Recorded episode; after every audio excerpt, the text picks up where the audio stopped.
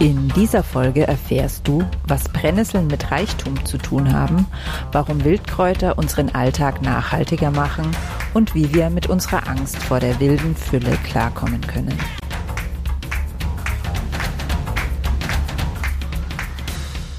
Grüner geht immer. Finde Lösungen für einen nachhaltigen Alltag, die Spaß machen und Wirkung zeigen. Herzlich willkommen hier im Grüner geht immer Podcast. Ich bin Silvia und zusammen mit meinen Gästen will ich dich mit der Begeisterung für unsere Mutter Erde und für einen nachhaltigen Alltag anstecken. Vielleicht hast du es schon bemerkt, heute ist ein ganz untypischer Tag für den Grüner geht immer Podcast beziehungsweise für eine neue Folge. Das hat einfach damit zu tun, dass ich die ganzen wundervollen Themen, die, die jetzt für, den, für das Frühjahr so relevant sind, gar nicht untergebracht habe, in, in, wenn ich nur freitags veröffentliche. Und deswegen gibt's heute sozusagen eine Sonderfolge zu einem Thema, das wirklich ganz, ganz besonders in den Frühling passt. Und zwar, wie wir unseren Alltag nachhaltiger gestalten können, indem wir mehr Wildkräuter in unser Leben holen. Ich wünsche dir ganz viel Spaß beim Hören meines Gesprächs mit der wunderbaren Anna von Pimpinella Lab. Ganz herzlich willkommen, liebe Anna, hier im Grüner geht immer Podcast. Ich freue mich, dass du da bist. Ja, hallo Silvia. Ich freue mich auch sehr hier zu sein und vielen Dank für die Einladung. Ja, bevor ich ähm, durchstarte und mal so erzähle, warum dein Thema so wichtig ist, also was eigentlich dein Thema ist und warum es so wichtig ist für das Thema Nachhaltigkeit, bekommst auch du natürlich die berühmte Grüner geht immer Einstiegsfrage, die ein bisschen gemein ist wo einfach jeder meiner Gäste durch muss. Und zwar lautet diese Frage, hast du eine Lieblingspflanze und wenn ja, welche und warum trägt diese Pflanze aus deiner Sicht dazu bei, diese Welt ein bisschen besser zu machen? Ja, ich habe tatsächlich eine ähm, Lieblingspflanze, die auch viele ein bisschen gemein finden, und zwar die Brennnessel. Das ist wirklich meine Lieblingspflanze, ähm, weil sie für mich irgendwie dieses Thema Wildkräuter oder das, was mich an den Wildkräutern begeistert, so ähm, in sich alles zusammenfasst. Also sie ist einfach überall jeder kennt sie im Prinzip und ähm, sie symbolisiert dadurch auch so diesen Reichtum einfach, die für mich Wildkräuter bedeuten. Also ich kann mhm. einfach rausgehen und finde eigentlich an jeder Ecke Brennnesseln. Und die Brennnesseln sind aber ähm, einfach im Prinzip ein Superfood. Die sind vollgepackt mit super guten Nährstoffen. Man kann unglaublich viel damit in der Küche machen. Ähm, sind super, super gesund und vielseitig. Mhm. Und ähm, ja, genau das ist das, was Wildkräuter für mich sind. Ganz, ganz einfach zugänglich, jederzeit zu haben und man kann sich sehr viel Gutes damit tun. Ja. Genau. Und wenn man einfach weiß, wie man die benutzen muss, braucht man auch gar keine oder benutzen kann, braucht man auch gar keine Berührungsängste zu haben und kann sich jederzeit Brennnesseln in die Küche holen. Und das begeistert mich irgendwie total. Ja. Kann ich absolut verstehen. Ich liebe die Brennnessel auch. Ich habe sogar ein Brennnesselbeet angelegt im Garten, weil wir nicht genug hatten. Ja, ich habe tatsächlich auch ein Brennnesselfeld. ja. Ja, also jetzt können es wahrscheinlich alle, die uns hier lauschen, schon ahnen, dass du etwas mit Wildkräutern zu tun hast, beziehungsweise war es ja auch schon im, im Intro zu hören.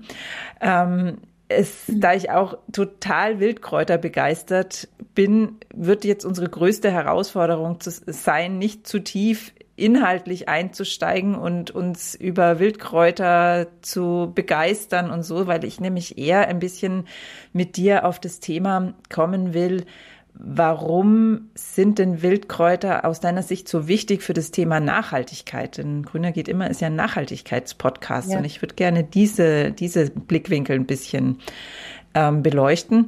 Ach ja, aber vorher, naja, gut, du bist Wildkräuterpädagogin. Genau. Was gibt's noch ja. so zu dir zu sagen, was wichtig ist? Also ich glaube, deine Begeisterung, die konnten wir alle schon jetzt total spüren. Da brauchst du nicht mehr viel dazu sagen. Was ist dir denn noch wichtig, dass wir über dich wissen, bevor wir ins Thema einsteigen? Ja, ganz kurz vielleicht zu meinem Hintergrund. Also ich bin Biologin, ähm, also ich habe wirklich diesen ähm, Background aus der, also ich habe Biologie studiert mhm. und mich mit Botanik viel ähm, beschäftigt auch, habe auch an der Universität gelehrt, weil ich ähm, schon immer so gerne dieses Wissen und die Begeisterung einfach weitergegeben habe. Und ähm, habe dann irgendwann eben zu den Wildpflanzen gefunden, weil die für mich eben diese berührbare und schmeckbare Natur einfach sind und mir einfach die Möglichkeit geben, Natur richtig mit allen Sinnen zu erfahren. Und ähm, bin einfach so begeistert über diesen Reichtum, die sie eben ähm, in, in meine Küche bringen und in mein Leben bringen und auch den Kontakt zur Natur eben so gut herstellen lassen. Mhm. Und ähm, ja, ich liebe einfach diese Begeisterung zu teilen und weiterzugeben. Und das tust du Weil jetzt in, in Wildkräuterführungen und Genau, ich ähm, mache Wildkräuterführungen, ich unterrichte auch Kräuterpädagogik ähm, für die Gundermann-Schule und ich mhm. ähm, ähm, habe auch einen Online-Kurs entworfen, mhm. der jetzt im Frühjahr dann starten wird. Genau. Okay, das hört sich ja. super spannend an. Genau. Gut, dann lass uns mal ähm, zu dem Thema Nachhaltigkeit kommen. Warum mhm. sind Wildpflanzen aus deiner Sicht naja gut, Wildpflanzen an sich sind natürlich nachhaltig, weil sie sind natürlich Natur. Aber warum ist es nachhaltig, wenn wir mehr Wildpflanzen in unsere Küche holen oder uns einfach mehr mit Wildpflanzen befassen? Warum ist es dafür so wichtig? Ja, also wenn wir jetzt erstmal so ein bisschen einen größeren, ähm, eine ja, so einen größeren Blickwinkel einnehmen sozusagen, dann sind Wildpflanzen einfach eine wahnsinnig gute Gelegenheit, überhaupt in Berührung mit der Natur zu kommen und überhaupt diese Achtsamkeit und Wertschätzung zu schulen und zu erleben. Ähm, mhm. sobald man diese ganzen Pflänzchen kennt, werden sie irgendwie zu Freunden und man hat ein ganz natürliches Bedürfnis, ähm, ja, nachhaltiger ähm, zu leben und die Natur zu schützen. Also das mhm. ist zumindest etwas, was bei mir so aufkam und immer mehr aufkommt.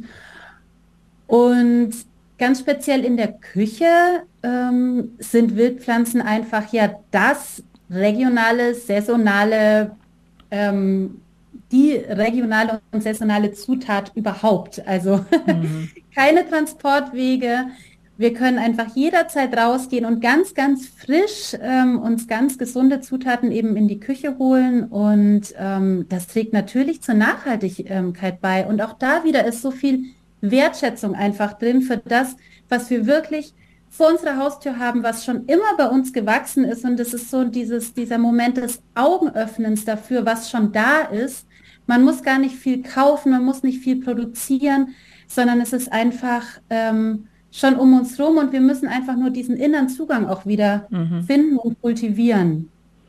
Ja, das ist das, was für mich Wildpflanzen bedeuten und was einfach wirklich so tief viel mit Nachhaltigkeit auch zu tun hat, mhm. in meinen Augen. Ja. ja. Also was bei mir auch noch so ein Aspekt ist, der also für mich einfach persönlich total wichtig war, ähm, es gibt mir kaum etwas anderes, so das Gefühl auch ähm, sicher zu sein irgendwie und, und einen Handlungsspielraum zu haben. Also weil angesichts dessen, was wir in den Nachrichten dauernd zu hören, können wir ja ziemlich schnell hoffnungslos und werden und auch unglaubliche Ängste entwickeln, dass irgendwas eben nicht mehr zur Verfügung steht. Und wenn ich dann ähm, in den Wald gehe oder sowas und Girsch ernten kann und da draußen mir einen Spinat kochen oder sowas, dann fühlt sich das einfach so an, als könnte mir gar nicht so richtig viel passieren, weil, weil eben einfach mich so ein Reichtum umgibt. Das, und das macht es mir dann dadurch wieder leichter, ähm, in meiner Kraft zu sein und wiederum auch mich für die Natur stark zu machen, weil in, aus der Angst heraus funktioniert das einfach nicht so besonders gut. Also so geht's mir immer, wenn ich Kräuter sammle oder auch so, sogar für die Meerschweinchen, wenn ich eben nicht in den Laden gehen muss und da irgendwas kaufen, sondern wenn ich einfach in die Natur gehen kann und da ein reichhaltiges Buffet aus zig verschiedenen Kräutern dann sammeln kann. Ja, Absolut. Vielen Dank für den Aspekt. Ja, das kann ich total mitfühlen, dieser, mhm. dieses Gefühl der Unabhängigkeit und des Selbstermächtigten einfach, das ja. da so drin steckt. Und dass man eben über sein Wissen einfach nur so viel Zugang hat zu ähm, ja, Nahrung. das ist ähm, ja, das ist sehr wichtig. Danke. Ja. ja. Ich habe jetzt gerade so den Impuls, ähm, dass ich gerne mal so den den Kontrapart spielen würde sozusagen, weil ich auch von mir selber noch weiß und auch aus meinem Umfeld, dass es ganz viele Bedenken rund um die Wildkräuter gibt. Und ich würde dir die jetzt gerne einfach alle mal so zuschieben, wenn das für dich in Ordnung ist, dass wir mhm. ähm, ja da irgendwie eine Basis schaffen, dass diejenigen, die uns jetzt lauschen und vielleicht noch nie irgendwie mit Wildkräutern gearbeitet haben, dann Lust bekommen, es einfach auszuprobieren. Mhm. Gut, also der erste Punkt, der mir so einfällt, ist die Angst, was Falsches zu erwischen sozusagen. Also weil wenn ich in den Laden gehe, dann ja sind wir Deutschen ja irgendwie oder vielleicht auch andere, aber ich bin nun mal Deutsche und kenne mich hier aus. Ähm, wir sind dann uns einfach sicher, dass was uns angeboten wird und das vielleicht auch noch in der Werbung beworben wird, das kann ja gar nicht so schlecht sein, das muss ja gesund mhm. sein. Und wenn ich Wildkräuter sammeln gehe, dann besteht natürlich immer die Gefahr, da irgendwas Falsches zu erwischen, ähm, also was Giftiges zu erwischen. Wie reagierst du da drauf oder was kannst du da raten?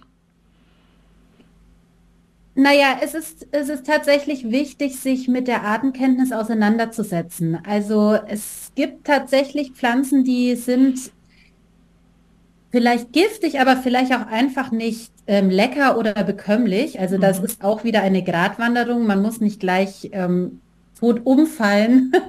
aber trotzdem ist es sehr wichtig, dass man eben das richtige Kraut ähm, sammelt. Ähm, und dafür ist es schon wichtig, sich für die Pflanzen, die man eben essen möchte, ähm, wirklich die Bestimmungsmerkmale sehr gut zu verinnerlichen und da auch ein bisschen das Auge zu schulen, dass man auch im Detail ähm, wirklich eben die essbaren Pflanzen von den nicht bekömmlichen Pflanzen, sage ich jetzt mal, ähm, unterscheiden kann. Mhm. Und deswegen ist es auch wichtig, eben Kräuterwanderungen zum Beispiel mitzumachen oder sich eben oder auch über Online-Kurse schulen zu lassen. Aber ähm, da kann ich wirklich sagen, dass es empfehlenswert ist, ganz besonders am Anfang, sich in irgendeiner Form einen Experten ähm, zu suchen, der einem das wirklich so ein bisschen ähm, dieses Gefühl für die Pflanzenbestimmung mhm. vermitteln kann. Das ist nicht unbedingt was, ähm, was ich nur über Bilder im Internet oder Bücher ähm, mir aneignen würde. Ja, mhm. weil es wirklich, wirklich wichtig ist, da so ein Fingerspitzengefühl zu entwickeln. Mhm. Genau. Ja, oder eben einfach mit Brennnessel, Löwenzahn und Gänseblümchen anfangen, weil die kennt auf jeden Fall jeder. Und ja, da gibt's ja auch, also bei der Brennnessel sowieso nicht, das, das glaube ich, das erkennt wirklich jeder, aber auch beim Löwenzahn ja. gibt's meines Wissens nichts, was wir damit verwechseln können, was wirklich giftig ist.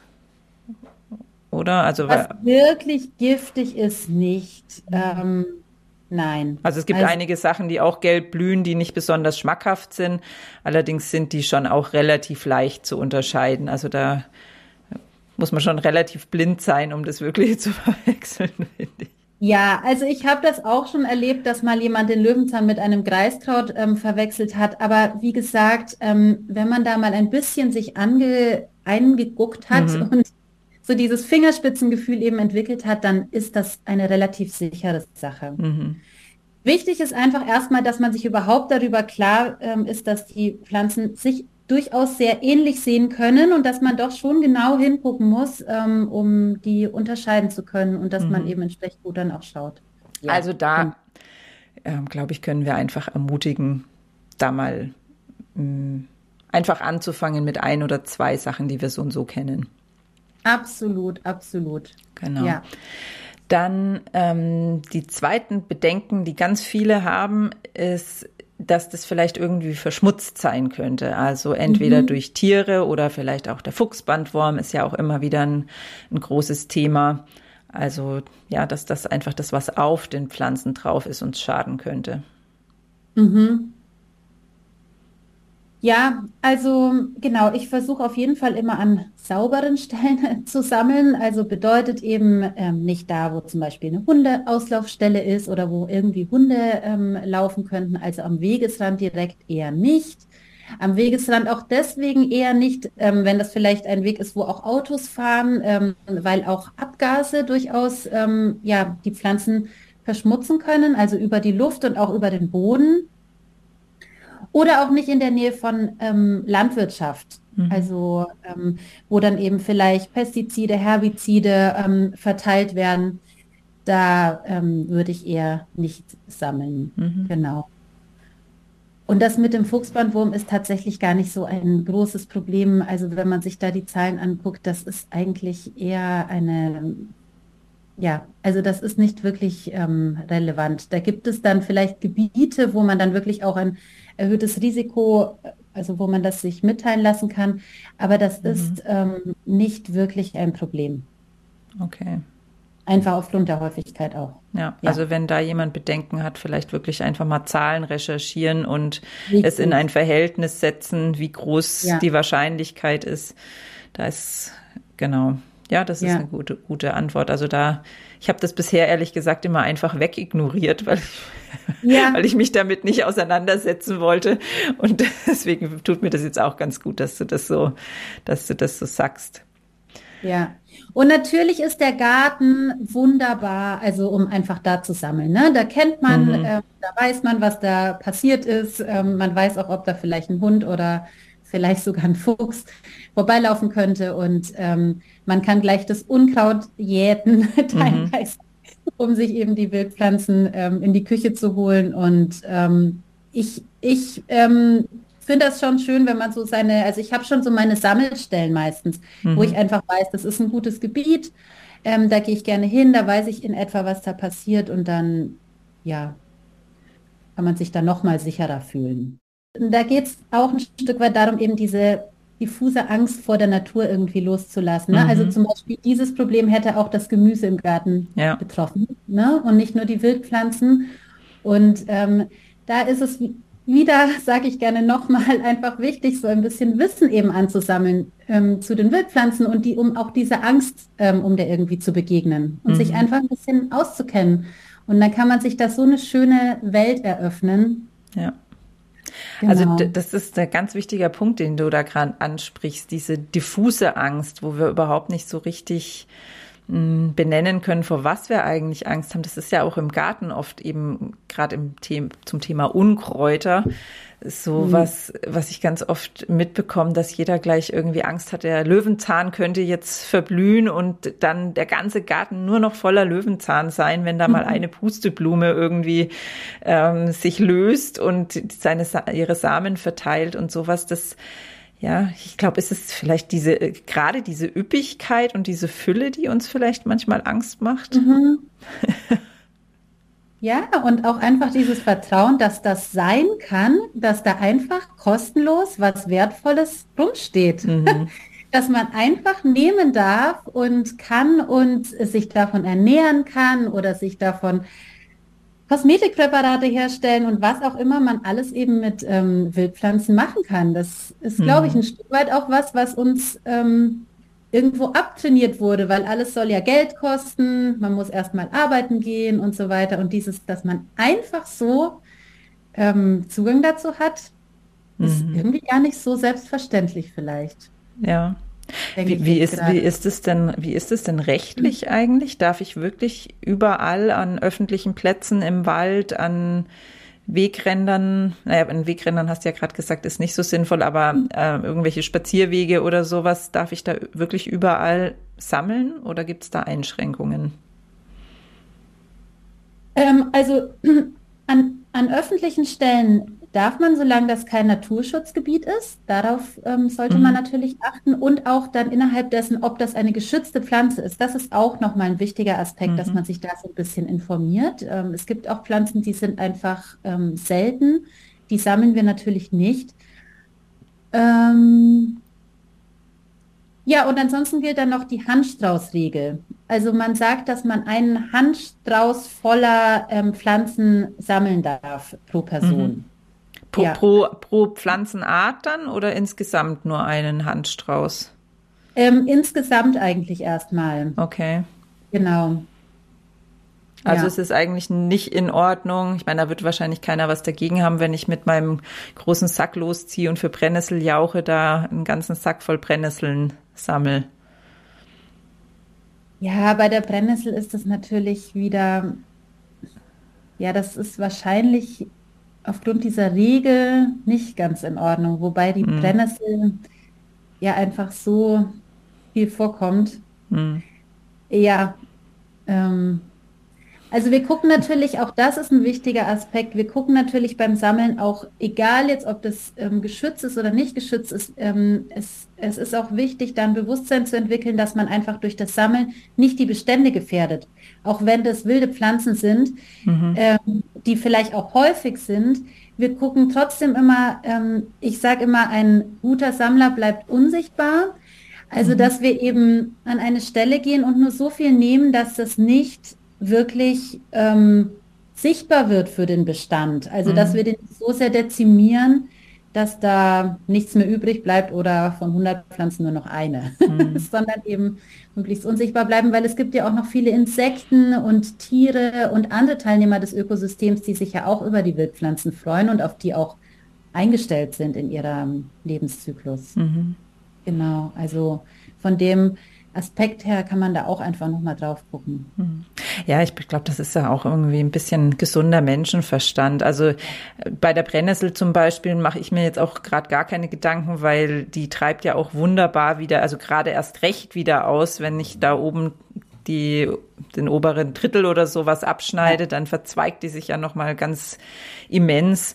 Und beim Löwenzahn zum Beispiel, wenn ich Blätter ernte oder sowas, dann kann ich ja den Teil der Blätter, damit die Pflanze einfach am Leben bleibt, stehen lassen und die Blüten, damit die Insekten was haben. Also das ist, glaube ich, wirklich dieses was du ja am Anfang schon angesprochen hast, dieses sich einfühlen irgendwie auch in die Natur und dann ist es ja ganz schlüssig und einfach, da die richtigen Entscheidungen auch zu treffen. Gibt es denn eine Pflanze, die sehr schmackhaft ist und die tatsächlich gefährdet ist, wo du sagst, die sammelst du nicht, weil, weil sie eben eher gefährdet ist? Die, die gefährdet sind, die sammle ich einfach alle grundsätzlich nicht. Mhm. Egal, ob die jetzt ähm, schmackhaft sind oder nicht. Ja, und gibt es da eine, die, wo du, wo du sagst, oh, die würde ich gerne in der Küche haben, ich sammle sie trotzdem nicht, weil sie gefährdet ist? Oder sind die, die du sehr gerne verwendest, alle in Hülle und Fülle vorhanden? Die meisten sind tatsächlich in Hülle und Fülle vorhanden, weil ich genau das daran so gerne mag und die benutze mhm. ich auch am liebsten. Was mir zum Beispiel einfällt, sind solche Aspekte wie ähm, sehr gerne werden ja die Holunderblüten verwendet mhm. für Sirup und so weiter. Und da zum Beispiel ist es gut, ein bisschen achtsam zu sein und nicht die kompletten Blüten abzuernten, weil der Holunder ist jetzt nicht unbedingt selten, aber ähm, dass man noch ein paar Blüten stehen lässt, sodass sich Früchte auch bilden, weil mhm. er ja seinen Lebenszyklus durchmachen möchte. Er blüht ja nicht nur, um mhm. Schön zu sein und um uns Sirup zu ähm, bescheren, sondern ähm, für den Lebenszyklus des Holunders ist es ja wichtig, auch wirklich die Früchte dann ähm, zu produzieren. Und die sind wieder Nahrung für Vögel zum Beispiel. Mhm. Also, dass man an solche Aspekte eben denkt, dass auch die verschiedenen ähm, Stadien des Vegetationszyklus der Pflanzen mhm. jeweils noch in Fülle ausgefüllt werden können. Ja, das ist auch ein total schöner Aspekt, ja. Mhm. Ja. So, ich wollte ja noch, naja gut, den, den nächsten Punkt, den ich noch gehabt hätte, so als Kontra, den hast du jetzt im Prinzip schon zur, in Fülle beantwortet, eben den, dass wir vielleicht der Natur schaden könnten, damit, dass wir eben sammeln. Aber da glaube ich auch, dass da bei weitem das überwiegt, dass wir wieder den Kontakt zur Natur finden, als dass wir, wenn wir es vernünftig machen, da wirklich Schaden zufügen können. Genau, wenn man da, ich glaube wirklich, wenn man da einfach mit so einem gewissen Bewusstsein und einer Achtsamkeit ähm, rangeht und einfach einmal tief durchatmet und wirklich sich in Kontakt bringt mit dem Ökosystem, auch so vom Gefühl her, dann kann da eigentlich nicht so viel schiefgehen. Wenn man da einfach nicht mit so einer ähm, Einstellung des Nehmens nur hingeht, sondern mhm. eben einfach, dass man ja vielleicht so eine gewisse Dankbarkeit auch mitbringt oder eben so eine Wachsamkeit. Mhm. Genau. Ja. Jetzt bin ich noch neugierig, wie es bei dir persönlich ist. Kannst du so ungefähr eine Prozentzahl vielleicht sagen, wie viel von deiner Ernährung durch Wildkräuter abgedeckt ist? Wie viel von meiner Ernährung? Also ich kann sagen, dass ich äh, jeden Tag Wildkräuter esse. Mhm. Also ja, also genauer kann ich das jetzt nicht irgendwie in Prozent ähm, sagen. Das ist schon oft dann eher so, dass ich jetzt nicht das ganze, der, also der ganze Teller, also dass ich nicht nur von äh, eine Mahlzeit sozusagen aus Wildkräutern besteht, sondern dass ich die eher auch nutze, um das Ganze aufzupeppen, einen bestimmten Geschmack einzubringen, eine bestimmte Textur noch mit einzubringen mhm. oder auch einfach nur zu dekorieren, weil ich die auch einfach so hübsch finde. Mhm. Ähm, aber ich habe auf jeden Fall jeden Tag ähm, Wildkräuter auf meinem Teller oder auch im Glas mhm. als Smoothie oder so oder als Suppe. Genau. Ja. Ja. Ja gut, da kann man dann natürlich schon bis auf die Gewürze ähm, wirklich eine ganze, also als Suppe oder als Salat, da geht schon eine ganze Mahlzeit. Ne? Wenn vielleicht dann auch noch im Sommer Beeren dazukommen, die wir auch wild sammeln können, da geht dann schon auch mal eine ganze wilde Mahlzeit. Absolut, es geht auf jeden Fall. Man kann sich ganz ähm, einfach ähm, wilde Mahlzeiten herstellen. Das ist dann teilweise bei mir einfach durch das Praktische begrenzt, dass ich dafür halt rausgehen muss, sammeln muss, relativ frisch und ähm, mhm. mir die erstmal in die Küche holen muss. Und ich arbeite ja sehr, sehr gerne mit meinen Vorräten auch. Ich mache mir ja immer ähm, Wildpflanzen ähm, auch haltbar. Mhm. Ähm, und dadurch habe ich die schon einfach in meiner Küche, in den ganzen Gläschen und Tiegelchen. Und ähm, da kann ich dann auch einfach kleine mh, mm, Zutaten sozusagen auf meine Teller ganz mhm. einfach geben und diese ganzen Mineralien und Nährstoffe und diese besonderen Geschmäcker einfach wirklich ähm, nur als, ähm, ja, als ähm, Zutat sozusagen noch hinzufügen. Ja. ja, da hast du jetzt nochmal selber einen Kontrapunkt etwas verdeckt praktisch gebracht. Das ist einfach doch natürlich aufwendig in gewisser Weise ist, weil wir eben dafür extra in die Natur gehen müssen, in Anführungszeichen. Ich trick's mich immer so aus, dass ich am Abend vorher noch sammeln gehe, damit ich dann morgens nicht die Ausrede habe, dass ich mir jetzt keinen grünen Smoothie machen kann, mhm. weil ich keine ja. Zeit habe, Wildkräuter zu sammeln. Ähm, Sag doch einfach mal so ein paar Sachen, so einfach eine Aufzählung. Wie ist es möglich, Wildkräuter haltbar zu machen? Ah, ja, da gibt es viele Möglichkeiten. Also man kann die ähm, fermentieren, man kann ähm, die in Essig einlegen, man kann sie in Öl haltbar machen, mit Salz, mit Zucker, mit mhm. Alkohol mhm. natürlich auch. Ähm, also da gibt es ähm, Einfrieren geht natürlich auch. Ähm, mhm. Theoretisch ist für manche Pflanzen auch ähm, gut. Und dann natürlich sehr klassisch auch, oder was wahrscheinlich die meisten auch schon mal probiert haben, das Einkochen.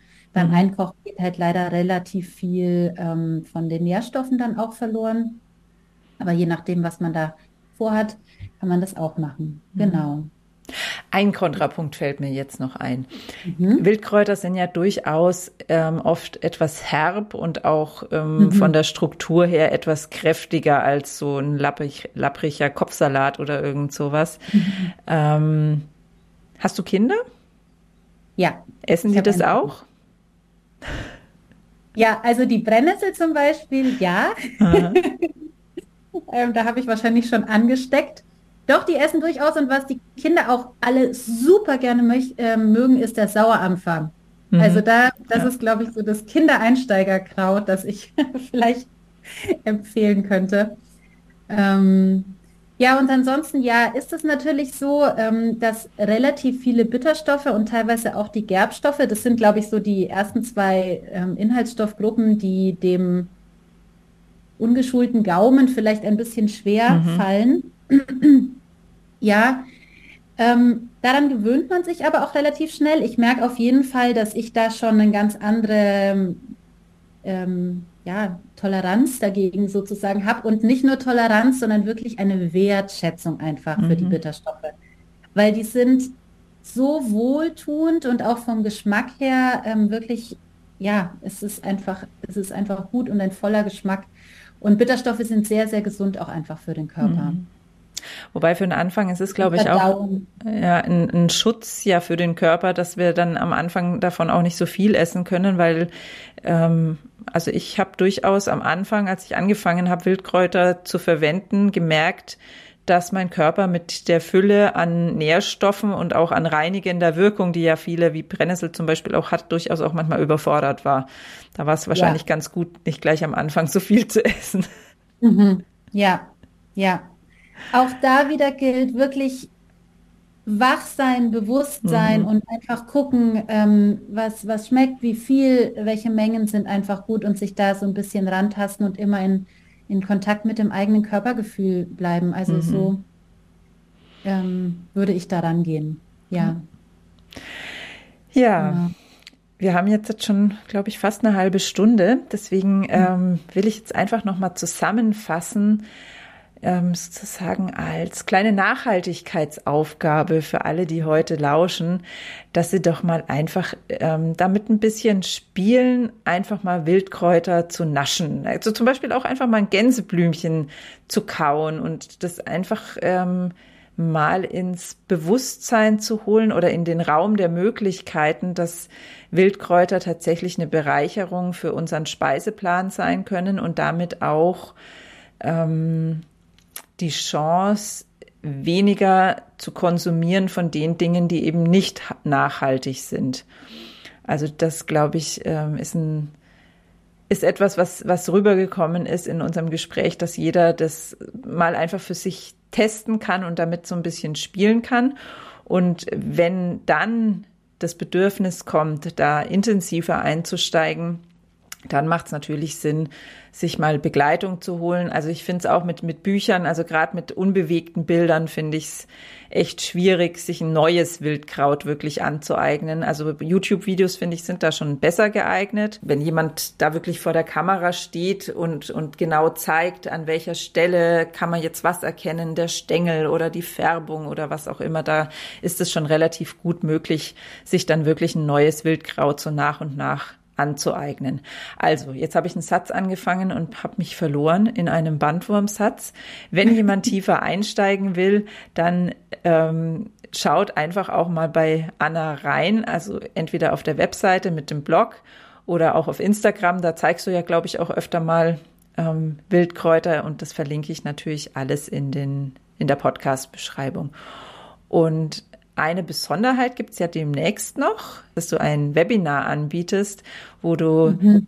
inhaltlich etwas tiefer einsteigst. Wir waren ja heute sehr auf einer Metaebene sozusagen mhm. und in dem Webinar erzählst du dann auch ein bisschen mehr über, über Wildkräuter. Und zeigst du da dann auch mal ein, zwei? Genau, da geht es erstmal um Inhaltsstoff und Verwendung von ähm, den Wildkräutern in der Küche allgemein. Mhm. Und ähm, ich werde Rezepte vorstellen, allerdings mit Pflanzen, die jeder kennt, würde okay, ich sagen. Wunderbar. Ähm, weil, wie gesagt, das ist genau das, was ich eigentlich am liebsten mag. Dieses, mhm. Diesen Schlüssel zu geben, das, was man sowieso schon kennt, einfach nochmal anders zu nutzen.